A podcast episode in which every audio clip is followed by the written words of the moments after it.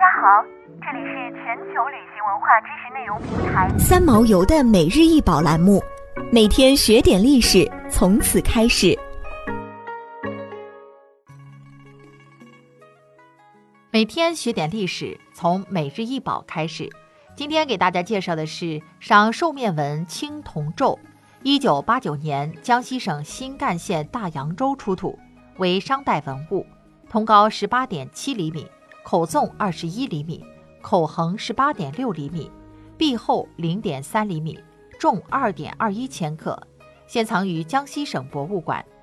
赏兽面纹青铜咒为圆顶帽形，前面以脊棱为中线，是一高浮雕兽面纹，粗大的单角外卷，长方的圆目横置，卷云状的耳竖立，内卷的鼻孔居中。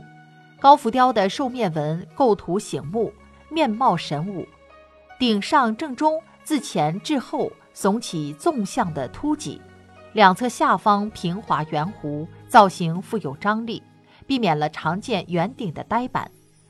脊上伸出一段小圆管，用以安插灵饰。顶侧兽脚旁各有一个小洞，用作通气。下缘除前面一段稍短收进外。其余边缘处在同一水平，沿周增厚一圈，两侧缘上各有一个小洞，用作穿绳系咒，固于颌下。此咒保存状态良好，表面平滑光亮，纹饰十分精美，为青铜兵器之珍品。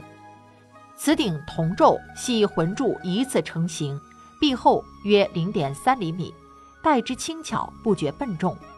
咒大小正合成年男子头型，戴时里面铺垫一层细软织物，保护头部免受铜咒直接撞擦。顶侧兽角后边各有一小孔，用作咒内外通气，缓解了戴咒时头部闭气的不适之感。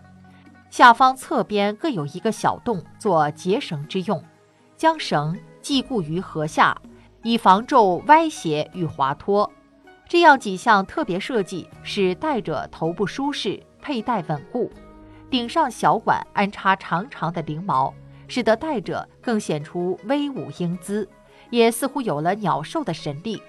此件商代兽面纹铜咒设计科学合理，既重视了战时保护头部的功用，又考虑了防御性兵器外表的美观。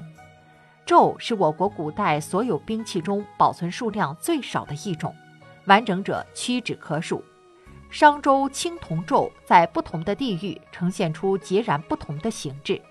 在中原地区，青铜咒主要出现在三千多年前的商代晚期。咒顶中央有管无钮，前有方形面门，脑后无门，内腔较深。今长城一带的北方地区，青铜咒沿用时间长，从晚商到春秋中期。顶部设钮，底缘有穿或侧钮，前后开口，弧形面门，内腔较浅。商周时期青铜咒形的大致变化规律：面门逐渐增高，护耳逐渐变窄长，内腔越来越浅，整体器型变得瘦高。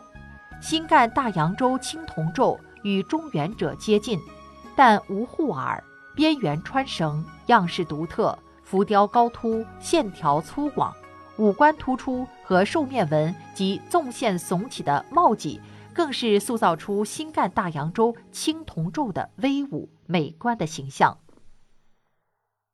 想要鉴赏国宝高清大图，欢迎下载三毛游 App，更多宝贝等着您。